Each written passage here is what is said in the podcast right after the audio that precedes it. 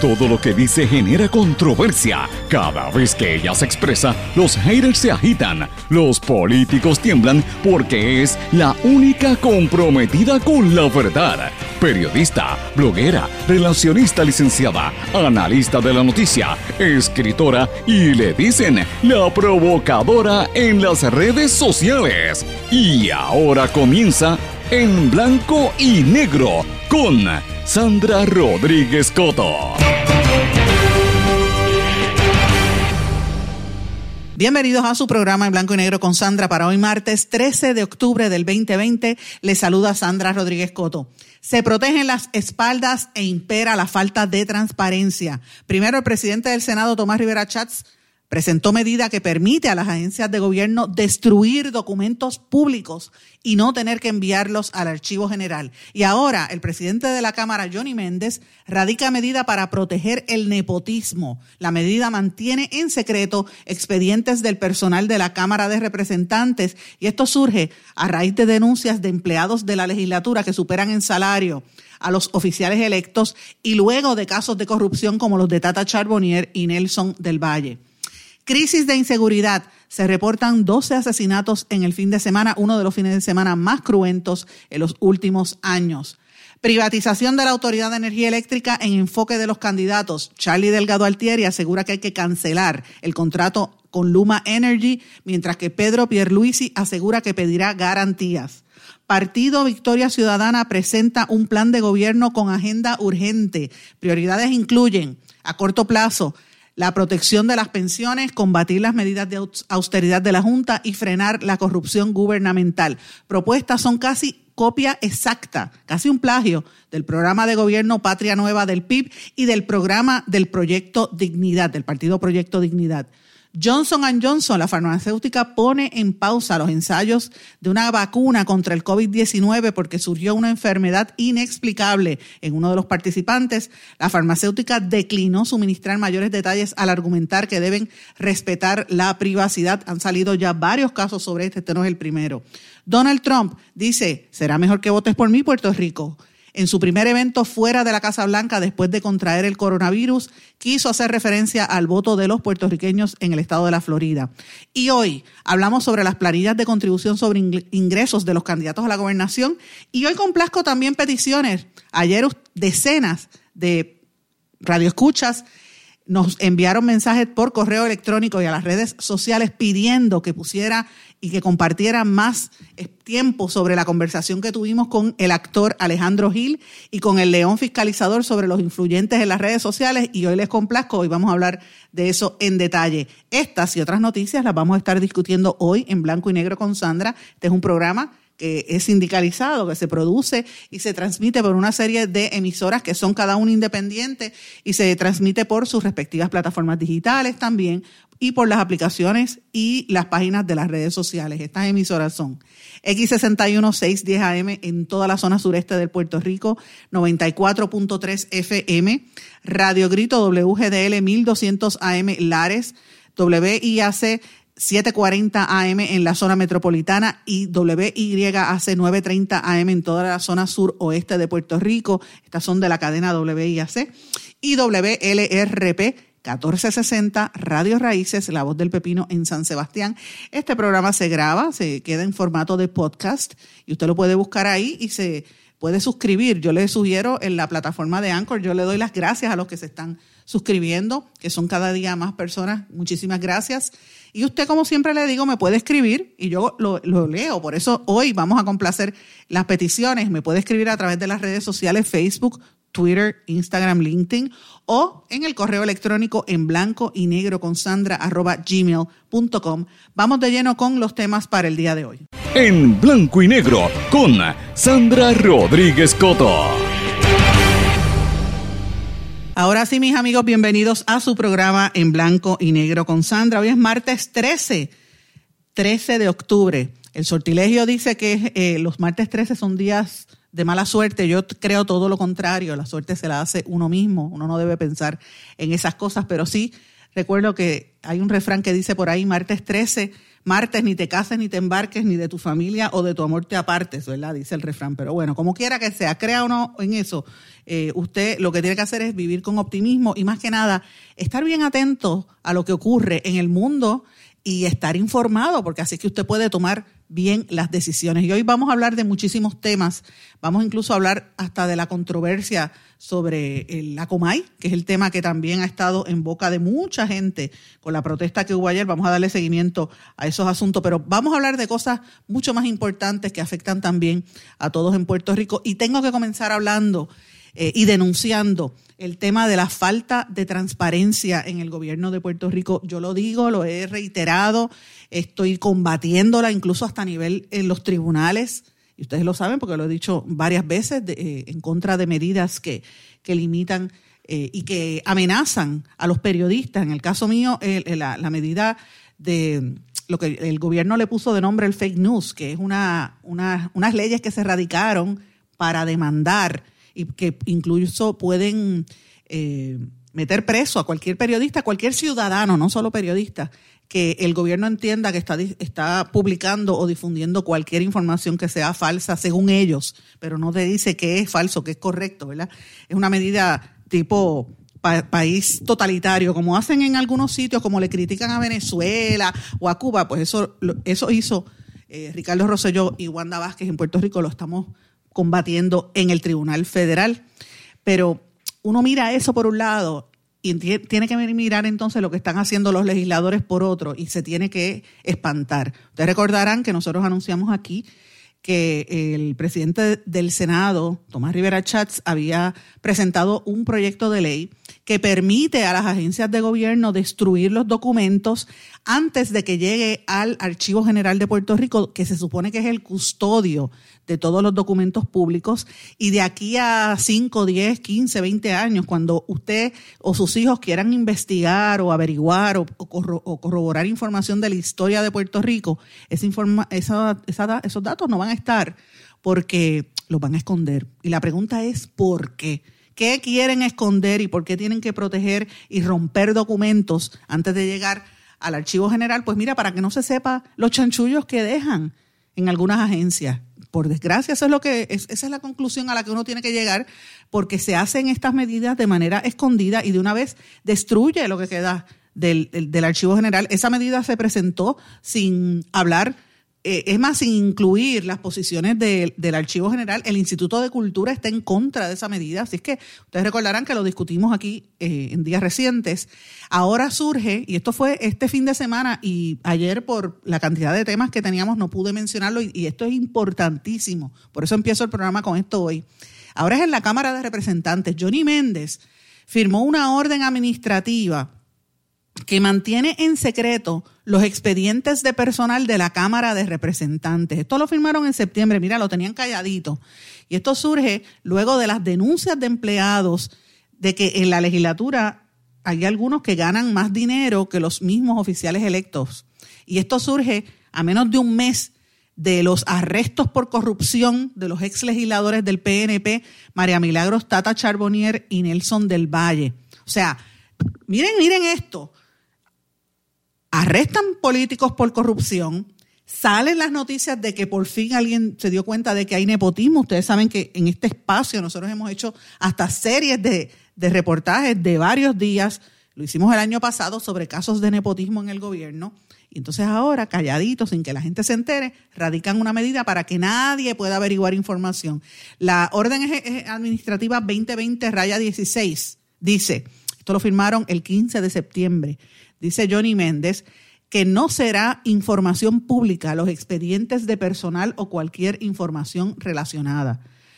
Cualquier información relacionada como cuál. Como que contrataron a parientes y, ganan más que los legisladores. ¿Qué es lo que están ocultando para que la gente no se entere?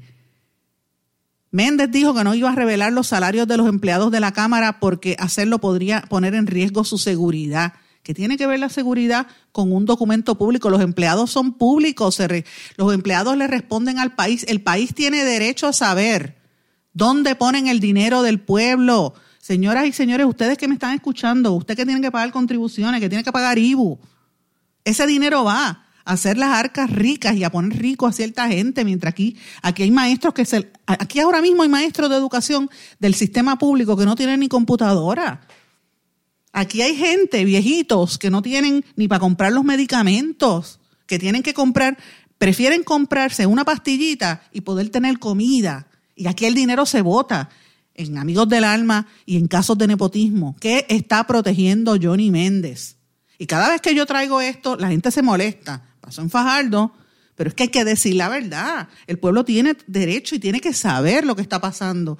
Y esto toma relevancia en momentos en que hay unas acusaciones federales por un esquema de kickbacks que estaba teniendo supuestamente eh, no solamente el caso de Johnny Méndez y, Tata Charboniel, que le exigían, le daban tres mil pesos a un empleado entonces, yo, le decía, te voy a pagar tres mil pesos, pero tú me pagas todos los meses mil quinientos. O sea, el salario era mil quinientos, la mitad me lo das a mí. Ese es un kickback. Y ahora mismo hay una investigación federal de oficinas de representantes como Jun Rivera, que hay unas acusaciones, unas imputaciones sobre eso, sobre Urayoan Hernández, que lo denunciamos aquí, y sobre Mari Carmen Más, que supuestamente tienen empleados que ganan más salarios que su jefe. La pregunta es, ¿por qué ganan más que su jefe? ¿Será acaso que están repitiendo el mismo esquema? Señores, esto es parte, esto es serio, esto es bien serio. Y para que ustedes vean cómo surge y cómo es que se da en la, medida de falta de transparencia. Cuando yo digo que esta administración es la más eh, oculta, la que más esconde información, eh, desde muchas, esto está como la época de la mordaza de, de, Muñoz Marín, pero aquí lo diferente es que ponen mordaza para que usted no se entere cómo, cómo nos roban en la cara. Y después se quejan de la Junta de Control Fiscal. Mire, la Junta que, ya impuso, el, que gane las elecciones ahí en noviembre, no importa si, si, es Charlie Delgado o es este Pierluisi o el que sea. Mire, el que vaya a ser gobernador de Puerto Rico no va a tener poder en absoluto. Aquí quien va a ganar es la Junta de Control Fiscal. Y viene austeridad por cosas como esta, por lo que acaba de hacer Johnny Méndez y por lo que está haciendo Tomás Rivera Chats. Así que es importante que lo sepa. Y esto surge también luego de una demanda que había radicado eh, eh, Tatito Hernández buscando información que no la ha dado eh, a conocer en la Cámara de Representantes. También Eva Prados eh, del movimiento Victoria Ciudadana ha radicado una demanda exigiendo este tipo de información, pero en la Cámara de Representantes lo tienen todo tapado. El caso de Joan Hernández, eso va a reventar. Y pendiente, señores, esta semana vienen movidas del gobierno federal. Lo estoy anticipando, hoy es martes. No se extrañe que mañana miércoles, porque siempre, como hacen así, tocan los federales en la puerta los miércoles en la mañana, pendiente a lo que viene, porque se lo buscan por la, por la corrupción, mientras aquí la gente le está pasando mal. Es hora de que metan mano y metan preso a esa gente que está robándonos, es la realidad, para que cojan vergüenza y no sigan haciendo este tipo de, de situaciones que le hace tanto daño al país, mientras Puerto Rico tiene tanta crisis. Miren, este fin de semana se reportaron 12 asesinatos en diferentes partes de Puerto Rico. Ha sido uno de los fines de semana más, más criminales, más cruentos en los últimos años y no dicen nada. Está todo el mundo hablando de los, de los asesinatos de mujeres, pero mire lo que está pasando. Hubo en diferentes partes, mataron una, desde el asesinato de la mujer que la acribillaron, han habido otros asesinatos corridos de, de gente en todas partes de Puerto Rico y la policía, bien, gracias. Bueno, vamos a cambiar un poco el tema. Vamos a hablar de los partidos políticos porque está todo el mundo pendiente a las elecciones. Estamos a menos de 20 días de las elecciones, ¿verdad? 20, exactamente, creo que 21 días para para las elecciones generales. Está todo el mundo pendiente a ver qué va a pasar eh, y cuántos, ¿verdad? cómo presentan sus candidatos, sus, promesas de campaña, cómo lucen bien. De hecho, estamos exactamente a 20 días de las elecciones. Ayer, Charlie Delgado Altieri tuvo una conferencia de prensa donde aseguró que hay que cancelar el contrato de Luma Energy. Y el tema de la privatización de energía eléctrica es una de las prioridades. Para el candidato popular, dice que va a ser más costoso eh, mantener a Luma Energy que cancelar el contrato, eh, porque mantenerlo por 16 años nos va a hacer mucho más costoso. Ese, ese contrato es para, para, para la administración de la transmisión y distribución de energía, ¿verdad? dice que nos va a costar miles de millones de dólares y él pues hizo una conferencia de prensa de que los primeros cuatro años nos van a costar cerca de 540 millones de dólares ese contratito que le han dado a Luma Energy. Por su parte, Pedro Pierluisi, del Partido Nuevo Progresista, que es el candidato PNP, dijo que va a pedir, le va a pedir a, Luma que dé garantías. Mira, mira cómo se plantea esto. Uno quiere cancelarlo y el otro dice, pues, no me cobres de más. Eso es lo que está diciendo Pierluisi para que cumpla el, acuerdo entre la Autoridad de Energía Eléctrica y, y el gobierno, ¿verdad? Y Luma. Pero la realidad es que ya de entrada Luma empezó mal. Luma está haciendo entrevistas a los empleados que llegan 20 y 30 años en energía eléctrica como si fueran empleados nuevos. Y eso ha levantado muchas sospechas.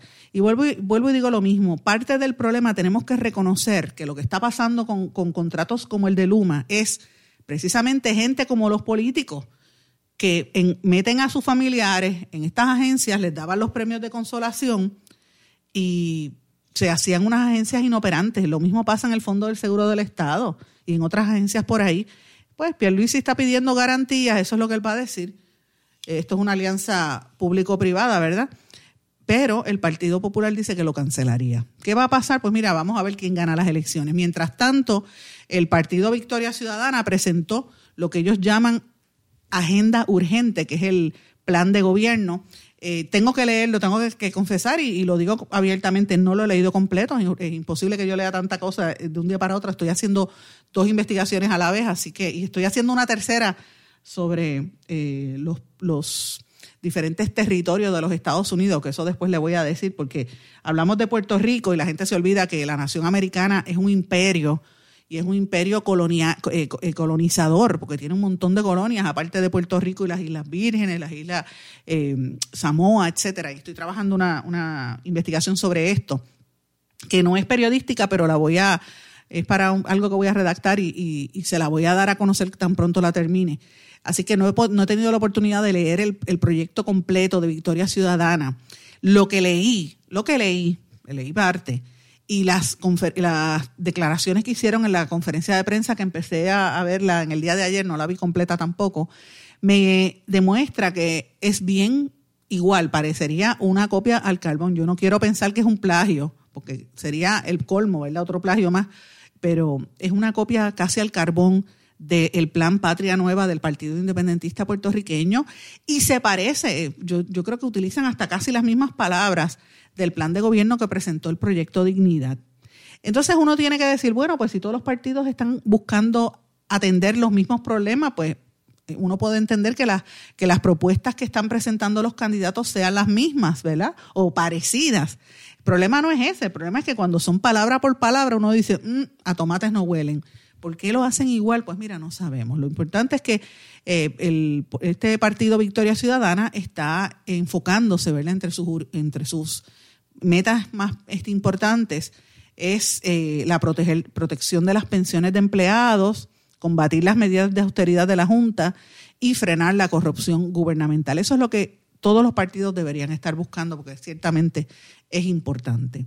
Eh, y obviamente eh, hay, que estar enfocándose en el tema de la corrupción, que por desgracia es lo que nos tiene como estamos. Hoy va a haber un foro que me parece bien importante, me entiendo que es en el Colegio de Abogados, eh, van a celebrar el foro Pobreza Infantil con los candidatos a la gobernación eh, y varios medios de comunicación. El evento se llama Juntos contra la Pobreza Infantil.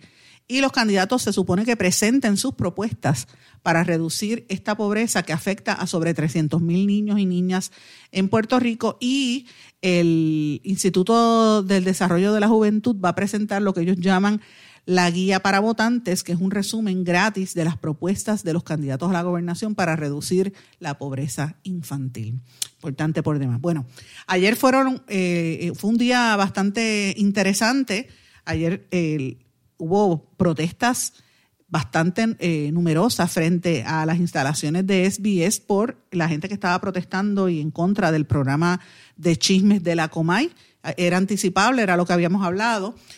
Cobo Santa Rosa hizo unas expresiones, el titiritero, diciendo que a él, que no, nadie nos va a callar, que él tiene derecho de expresión. Mientras tanto afuera la gente estaba gritando. Hubo un arresto, arrestaron a una señora que estaba contraprotestando, ¿verdad? Protestando a favor de que se mantenga la comay y los chismes de la, hacia la gente. Mientras tanto, eran cacerorazos, ruido de sirena, gritos y muchísimo pidiendo que saquen a Cobo y con epítetos, ¿verdad? Le decían macharrán, Cobo te vamos a sacar, Cobo te llegó la hora desde antes de las 5 de la tarde, yo diría que desde las 2 de la tarde ya había gente con tumbacocos y, y bailando y música. Mucha gente lo, lo transmitió por las redes sociales, eran eh, decenas de personas y yo decía, bueno, están violentando los espacios de, de, distanciamiento social y la pandemia y prefirieron irse allí a gritar para que saquen ese programa de chismes. Esto luego de la controversia por las fotos que, que Cobo Santa Rosa sacó de la niña de Alexandra Lúgaro eh, y Cobo se defendió muy bien. Tiene unos abogados ahí, ahí, mira, entre los que están asesorando Cobo Santa Rosa, primero estaba este, Peter Miller, que es un abogado muy reconocido y fue director del periódico El Mundo, del Vocero, conoce mucho de esta ley. Eh, también estaba eh, Luis Dávila Colón ayudándolo, está asesorándolo. También están los abogados de SBS en Estados Unidos. Está hasta la abogada motorizada. Así es que me parece interesante cómo se defiende el programa de chisme. Lo interesante es que, como siempre he dicho yo, y estoy en récord, yo favorezco la libertad de expresión. Yo prefiero que haya de todo aunque no me guste, porque todo el mundo tiene libertad para expresarse. Eh, y defiendo la libertad de expresión. Y lo he defendido a Cobo Santa Rosa en el pasado, él tiene su derecho como tiene cualquier otro. Lo que no me gusta es los temas y cuando se meten con los niños, pues ya pasa, pasa de las rayas. Cobo Santa Rosa hizo una ¿verdad? Una defensa diciendo que él no era el único, que eh, los otros programas en Telemundo y en, Guapa habían sacado, y en otros canales habían sacado la fotografía de la niña donde se ven, ¿verdad? Partes privadas de la, de la menor. No se ven físicamente, pero se notan, porque es con las piernas abiertas. Eh, y cuando uno hace comentarios de que esas fotos, uno como madre no debe poner esas fotos en las redes sociales, le caen arriba. Todavía al día de hoy yo estoy recibiendo insultos de una abogada de la Sociedad para Asistencia Legal, Laura Cos, que me está diciendo medio mundo, la Ariemila Licea, que fue presidenta del Colegio de Trabajadores Sociales, que ha estado en este programa muchas veces, e incluso que estuvo en el día de ayer en la mañana en el programa de WIAC con Jonathan Lebron Ayala, este, regañándome públicamente, porque yo dije, mire, yo creo que lo que le pasó a la niña está mal pero yo no hubiese puesto una foto así. Y yo, yo tengo derecho, primero, a decir que no pondría una foto así. Segundo, a opinar que es importante. Y uno como madre o padre tiene que proteger a los menores. Las redes sociales están ahí, los jóvenes y los niños están utilizándolas. Hay que, hay que estar velándolos para que no vayan a poner una foto que eh, con la maldad que hay en este mundo y sobre todo si eres político, que la saquen de contexto. Pues mira, hay que tener cuidado. Y yo sé que eh, la, la, alegación es, ay, no sexualices la foto. La foto no dice nada. No dirá nada para ti, pero para mí sí lo dice. Porque tú poner una foto de una niña con las piernas abiertas, mira, piénsalo, aquí, aquí la gente hace daño. Yo lo único que dije es que yo no hubiera puesto una foto así.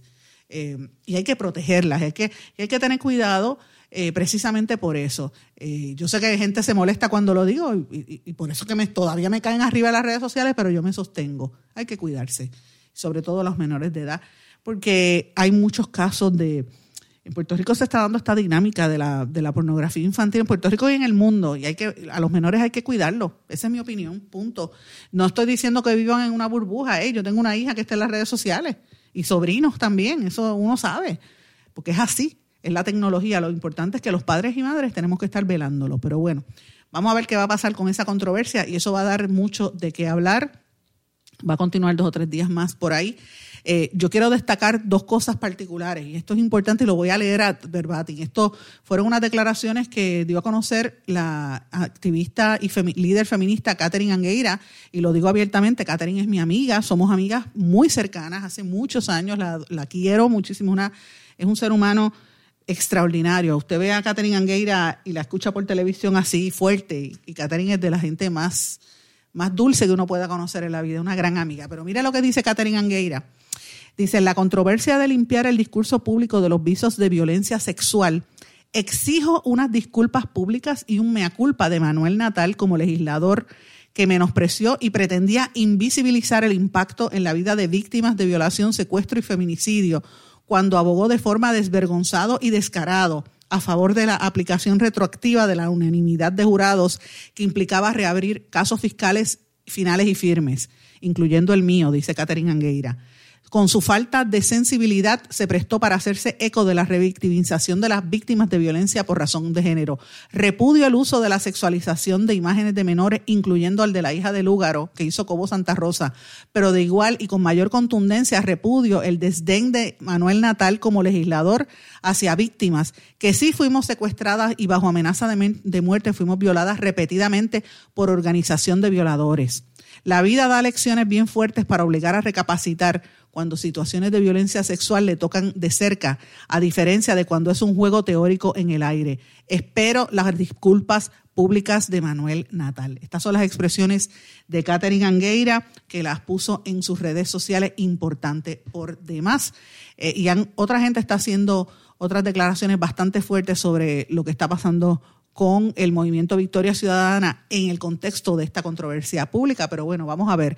Y antes de irme a la pausa, brevemente hay que estar atentos a lo que dijimos en los titulares de Donald Trump, que eh, supuestamente ya se curó del COVID, salió negativo en varios días consecutivos y está haciendo campaña. De hecho, ayer hasta habló de Puerto Rico, dijo, casi como Evita, no llores por mi Puerto Rico, dice que, que, que mejor que los puertorriqueños en el estado de la Florida voten por él Veremos a ver. Y hay pendiente porque sigue la, la, controversia por las vistas de confirmación de la nominada al Tribunal Supremo. Interesante por demás. Vamos a una pausa de nuestro regreso. Continuamos con estas y otras noticias.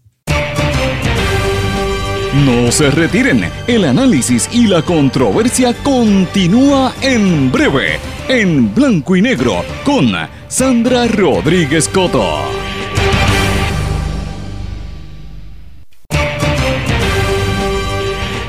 Y ya regresamos con el programa de la verdad, en blanco y negro, con Sandra Rodríguez Coto. Hay un aspecto que yo quería mencionarles y yo creo que es importante porque a 21 días de las elecciones tenemos que estar mirando todo lo que dicen los candidatos y todas las posturas que asumen, lo que dicen y lo que dejan de decir. Me parece bien importante esto. Y este fin de semana, el domingo específicamente, el periódico El Nuevo Día publicó un artículo que a mí me parece importante y que lo tengo que destacar porque eh, a veces cuando uno hace las críticas negativas de los medios, pues obvia las cosas buenas que hacen, cuando me refiero a los medios corporativos. Y en este sentido yo creo que lo que hizo el Nuevo Día fue excelente al mostrar un análisis de las planillas de contribución sobre ingresos de los distintos candidatos a la gobernación. Y lo más que, que reveló esto es quién dijo y quién no dijo la información. A mí me sorprendió grandemente que Eliezer Molina no diera información sobre sus planillas contributivas al Nuevo Día. Yo no sé si es que él no confía en el nuevo día o es que no quiso que el pueblo indagara sobre sus finanzas. Él dice que es un agricultor exitoso y pues no tenía esa información ahí para que la gente pueda llegar a, esas conclusiones. Eh, mientras tanto, Alexandra Lúgaro, que habla tanto y exige tanto de transparencia, no mostró sus finanzas tampoco, y tampoco lo hizo Pedro Pierluisi, que dejó el último año de las, de las eh, planillas sin informar. Pero vamos al detalle sobre estas. ¿Y qué dice ese, ese artículo que yo creo que es importante que lo tengamos en, en mente, ¿verdad? Cuando vayamos a analizar lo que dicen los candidatos a la gobernación. En los pasados cinco años, la mayoría de estos candidatos dieron un alza en los ingresos a pesar de la contracción tan severa y la recesión en Puerto Rico. Esto para mí, honestamente, es inmoral. Esto no se justifica. Eh, y, uno, y usted dirá, bueno, pues son exitosos. Sí, algunos son exitosos, pero fíjese cómo compara. Y yo no logro comprender cómo la inmensa mayoría de la gente está en quiebra, están, están sin trabajo, muchos se han tenido que ir, y cómo cierta gente vive y está bien.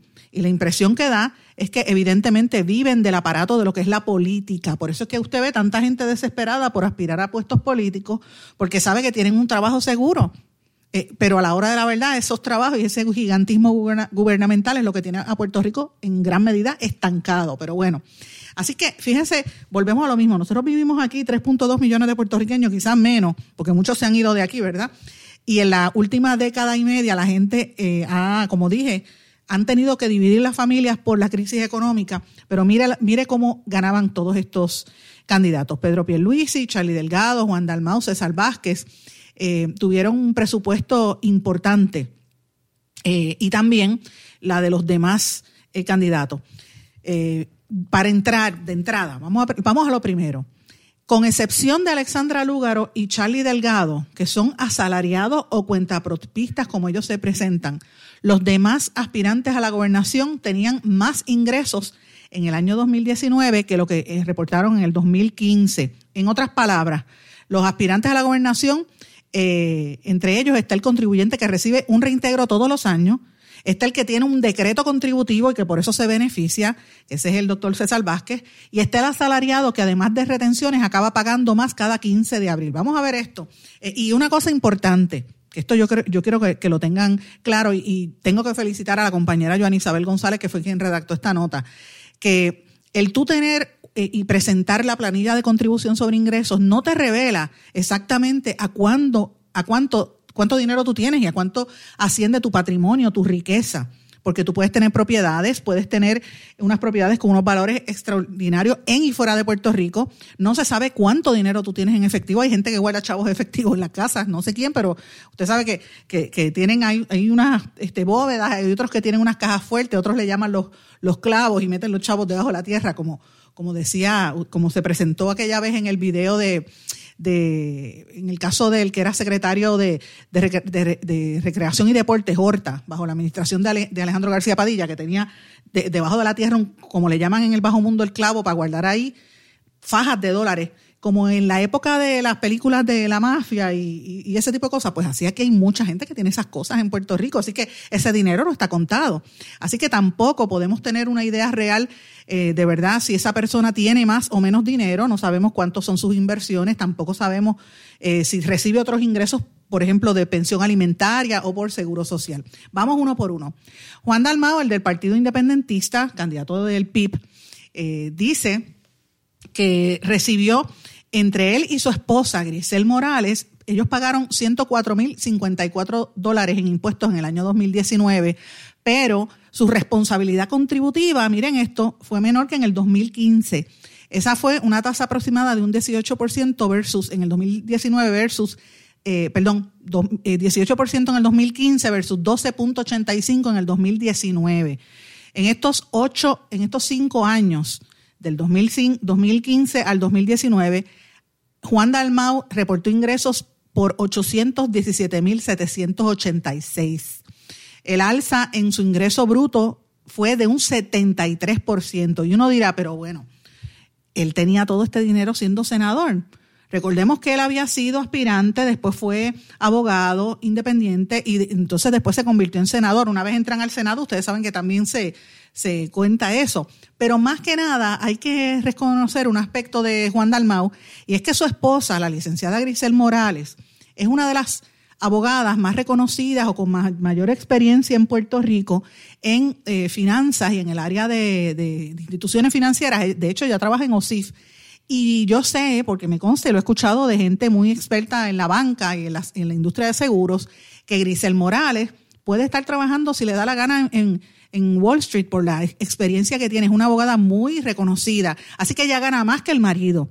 Eh, y es interesante esto, pero fíjense que esto da un poco al traste con la percepción de que los independentistas tienen que estar viviendo debajo de una palma, como dicen algunos, en, un bohío. No, ellos están pensando en, vivir bien y vivir económicamente bien y, lo, y se aparentan con este 73% de, de alza en el ingreso bruto de Juan Dalmau. Importante por demás, interesante también.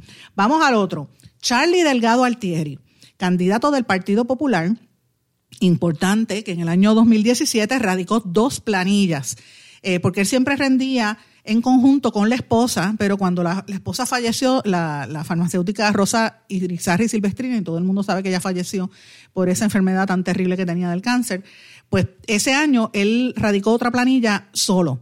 Así que eh, en el año 2017, en ese periodo del 2000, de, este cuatrienio de las planillas que presentaron, ese fue el único año que Charlie Delgado recibió un reintegro y el reintegro fue de 2.667 dólares.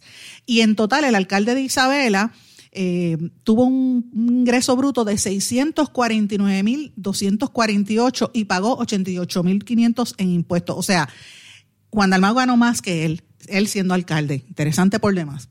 Pedro Pierluisi. Pedro Pierluisi, de todos los que están buscando la gobernación, es el que más paga a nivel contributivo, pero es el que más recibe también, ¿verdad? técnicamente, o por lo menos por lo que se vio ahí, eh, en los, él es el único candidato que en su página web tiene las planillas de los últimos 10 años. Sin embargo, la del 2019 no la tiene. Irónicamente, que fue el año donde él trató de hacer el golpe de Estado y llegar a la gobernación. Es, eh, y ahí se ve reflejado, ¿verdad? Unos, unos pagos que él tenía o unos, unos trabajos que hizo en ese, en ese momento. Esa planilla no está disponible para el público, pero entre el 2015 y 2018, Pedro Pierluisi pagó 304.418 dólares en impuestos. Recordemos que después de haber sido comisionado residente en el 2016, Pierluisi estuvo trabajando en O'Neill y Borges, el bufete, hasta mediados del año pasado, cuando ustedes recordarán, él había trabajado en la creación de la ley promesa y estuvo como asesor de la Junta de Control Fiscal, pero el año pasado él renunció a todos esos puestos de asesor de la Junta y de cabildero para tratar de ser gobernador. Y de ahí en adelante, pues no pudo y está trabajando también presumiblemente como abogado, ¿verdad? Y esta última planilla no la tienen disponible para el pueblo. Importante para que tomen eso en consideración los que están indecisos. César Vázquez, que es el, candidato a la gobernación por el partido de, de Proyecto Dignidad, interesante, él se acogió al 4% que utilizan los médicos, ¿verdad? Pero en el, ¿verdad? La, el ingreso bruto del doctor, ingreso bruto ajustado, en relación al 2015 creció solamente un 10%. Entre 2015 y 2019, él reclamó 364.772 en deducciones y en exenciones, casi tres veces lo que reclamó Pedro Pierluisi. El, doctor reportó ganancias de 817.786 en ingreso bruto y pagó 66.878 en impuestos en esos cuatro años. Y como dije, él se acogió a la ley 14 del 2007, la que hizo el doctor, de la que hizo Ricardo Rosselló para los doctores, que redujo la tasa contributiva de los médicos de un 33 a un 4%, y eso pues obviamente lo benefició a él. Así que eso es importante que lo tengamos en consideración.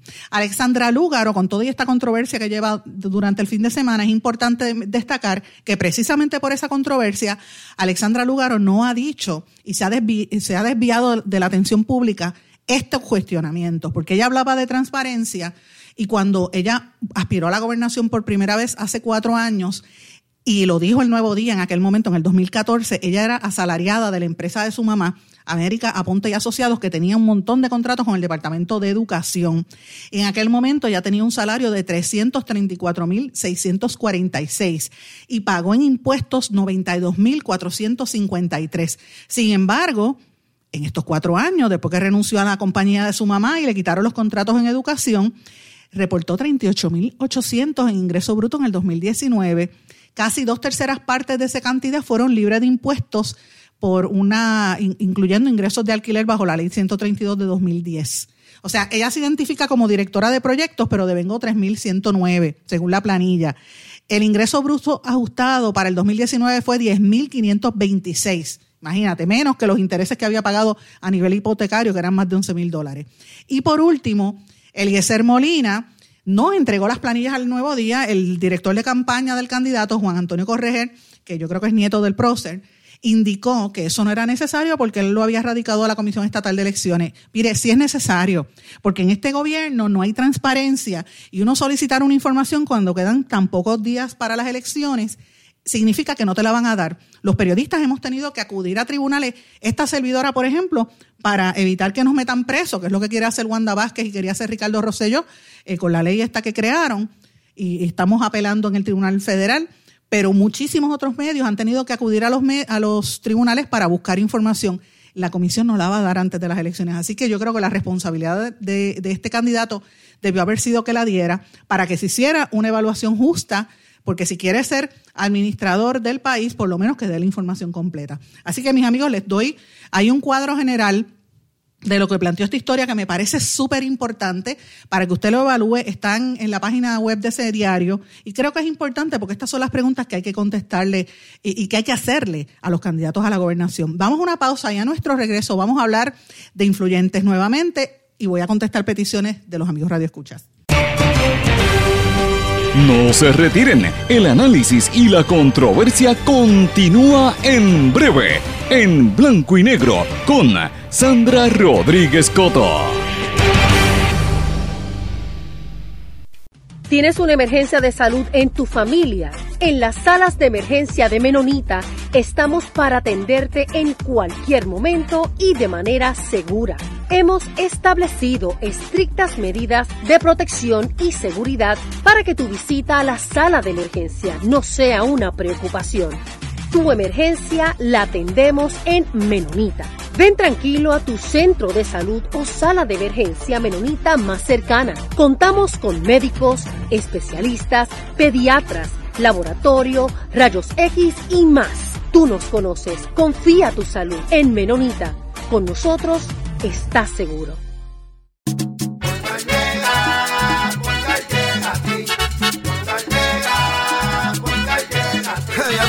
Eso es lo que te responden, pero ahora botaron la ola. Porque ya no importa en qué parte de la isla estés. Si tuviste un accidente, mi gente de Poingal le llega a tu casa o trabajo para que no te complique. Con servicio en todas partes de la isla y el mejor servicio al cliente. Por eso y mucho más, yo Piru lo digo, yo quiero Poingal. ¡Duro!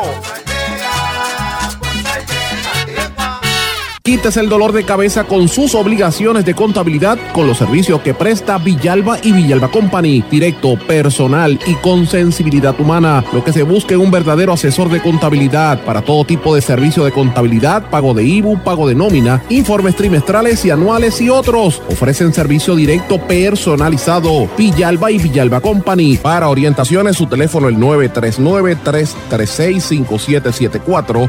939-336-5774. 5774. Y ya regresamos con el programa de la verdad en blanco y negro con Sandra Rodríguez Coto.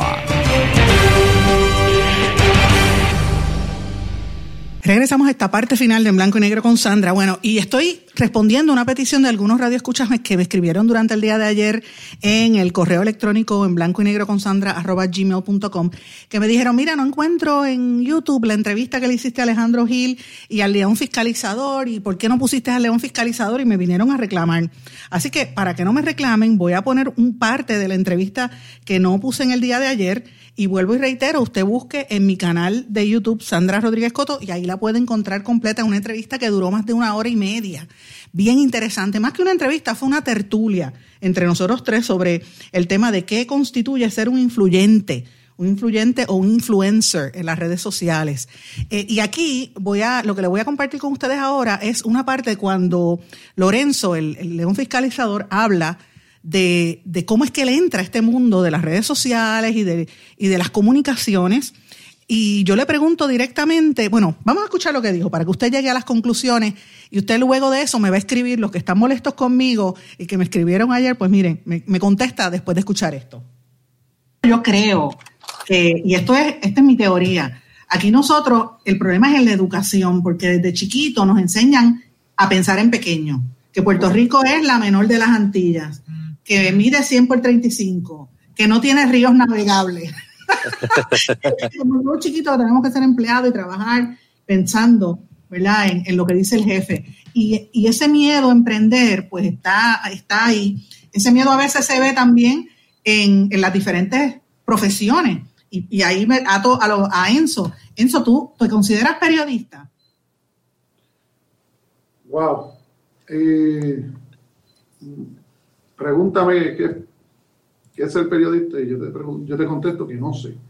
Pues porque acuérdate que yo entré en esto eh, sin querer, yo entré en esto, yo soy un ciudadano de a pie que se cansó, ¿verdad?, de, del abuso. Yo, mi historia rápidamente, he vivido en Estados Unidos toda mi vida, apenas llevo cuatro años aquí, llegué a Puerto Rico para, por tres días nada más, jamás pensé vivir en Puerto Rico después de tantos años en los Estados Unidos. Este, me quedé por una emergencia, ¿verdad? De un familiar, de mi abuelo. Y, rápidamente, pues, eh, empecé a comparar cómo allá podíamos, estaba en la Florida, cómo allá, por ejemplo, empecé las carreteras, cómo las carreteras allá eran tan admirables y aquí eran tan deplorables. Y empecé con, una, con un teléfono y una, una iPad, por llamarlo así, tirando fotos y poniéndolo en las redes. No tenía ni un amigo en Puerto Rico. Eh, tuve que borrar todos los 5000 antes de, empezar mi, mi, fanpage. Y entonces, pues, eh, así empezó todo. y, fue por una, una, necesidad. Yo dije, espérate, aquí como que le, tienen miedo al gobierno, veía la prensa que repetía lo mismo, que simplemente le hacía las mismas preguntas a los políticos y decía, espérate, esto, esto, no, esto no es normal.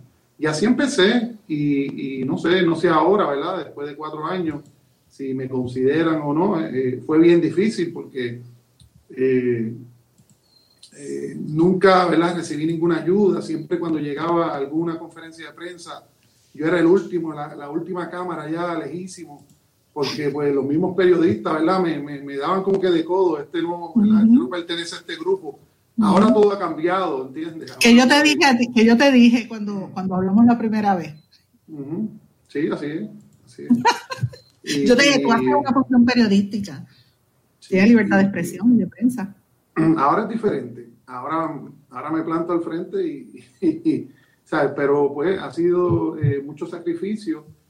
Eh, quisiera estudiar, ya lo he dicho anteriormente, quisiera estudiar periodismo, esa es mi meta es algo para mí, ¿verdad? Es algo para, mí, para mis hijos que vean que, que, se puede, ¿verdad? Después de un pasado oscuro, como digo yo, porque es mi, es mi realidad, eh, que se puede transformar, ¿verdad? Y uno puede hacer las cosas bien y el pueblo, eh, eh, el pueblo lo ve y te, y te admira y te, y te, respeta, ¿verdad? Por, por, por, el trabajo. Y eso para, eso para mí es lo gratificante. Que, ¿verdad? Si es periodismo no, sé, yo sé que eso es real, ¿verdad? Y lo, que, y lo que presento a día a día es la realidad del pueblo y pues lo que vivimos, nosotros los de a pie, como le llaman, como le llamamos, este, y, es la realidad que, que, otros medios quizás, ¿verdad? corporativos, por cuestiones de, y se entiende, ya esto yo lo he explicado anteriormente, se entiende que, que para que puedan sobrevivir hay que, hay que tener unos sponsors y demás, y quizás esos sponsors están atados al gobierno, y todo es una cadena. En el caso mío, pues yo no estoy atado a nadie y simplemente pues eh, eh, eh, enseño la, la, realidad del pueblo. Y pues el pueblo dirá si soy o no, no, no sé. Yo te voy a decir mi opinión. En tantos años que llevo, yo empecé de periodista cuando tenía más o menos 14 años en el periódico del colegio, yo le puse, yo, yo lo hice y me inspiró Sunshine. Mira, mira qué ironía. Sunshine tenía un personaje, yo nunca lo he dicho públicamente, lo estoy diciendo por primera vez, Dios mío. Sunshine tenía un personaje que era una, una parodia de eh, Iván Frontecha, que era un personaje que salía en la televisión que era homosexual. Y él le ponía Iván Front, era Iván Fronteras y él le puso Iván Frontecha, que fue asesinado cuando hubo la primera ola aquí que mataban a homosexuales y un, asesino en serie que le llamaban el, el, ángel de los homosexuales. Y Sunshine dejó de hacer ese personaje. Mira, mira que dark, me fue un poco dark ahí. Sí, está bien dark. Esto. Para, para esta hora de la mañana eh, estamos, está muy serio este tema. Pero mira, Iván Frontera, ese, ese personaje, él decía Avanti. Y yo mi primer periódico de la escuela le puse el Avanti por Sunshine cuando yo tenía 14 años.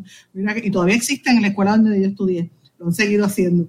Así que yo quería ser periodista desde nena y estudié periodismo. Y trabajé, estudié periodismo, producción de televisión eh, y siempre me desarrollé en periodismo investigativo, en, prensa, radio, televisión, pero yo creo que el periodismo se ejerce, siempre he creído, todo el mundo tiene la autoridad, la libertad de expresión, ¿verdad? Uno se puede preparar, que es lo que yo le he dicho a, a en otras ocasiones, y puedes estudiar, pero los primeros periodistas no estudiaron periodismo.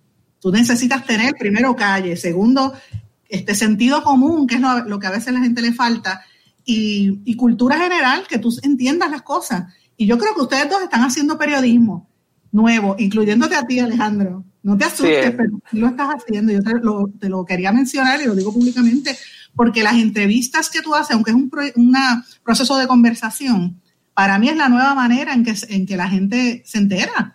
Y la gente te cree más a ti que lo que le crea un, un libreto chintoso de leer el teleprompter, tú sabes. me va a caer arriba, pero es lo que yo pienso, siempre lo he dicho. Así que así es como lo veo.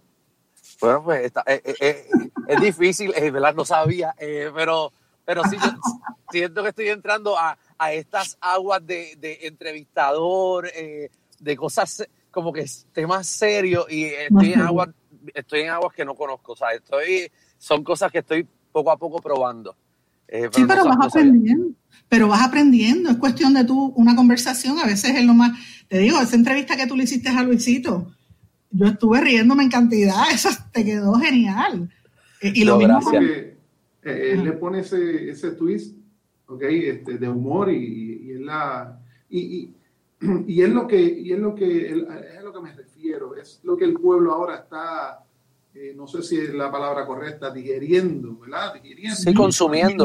consumiendo. Sí. Eh, Eso es lo que el pueblo está consumiendo, esa, ese, ese, ese realismo que, que ese eres tú, ¿verdad? A la misma vez informas, porque ese tema, por ejemplo, de, de, eh, cómo la embarraste, yo creo que es eh, brutal, porque ¿quién no la ha embarrado? No tienes que tener un negocio, puedes quizás comprar una casa y la embarraste en, en el proceso de la compra. te puedes casar y la embarras también. Claro, o sea, Eso le que- pasa a mucha se gente. Aplica, se aplica al diario y cómo sales de eso, ¿ok? Y, y es y es es súper eh, súper interesante y a la misma vez informa e eh, ayuda a otras personas quizás quizás no le aplica el negocio, pero le aplica en otra en otro aspecto y dice, espérate, yo pues eh, puedo hacer lo mismo, puedo salir de ese problema eh, si, si, si, si cojo ¿verdad? este carril y demás. Así que, que es súper, súper interesante. Como, como, como Sandra dice, quizás no sabes que estás eh, informando, ¿verdad? O, estás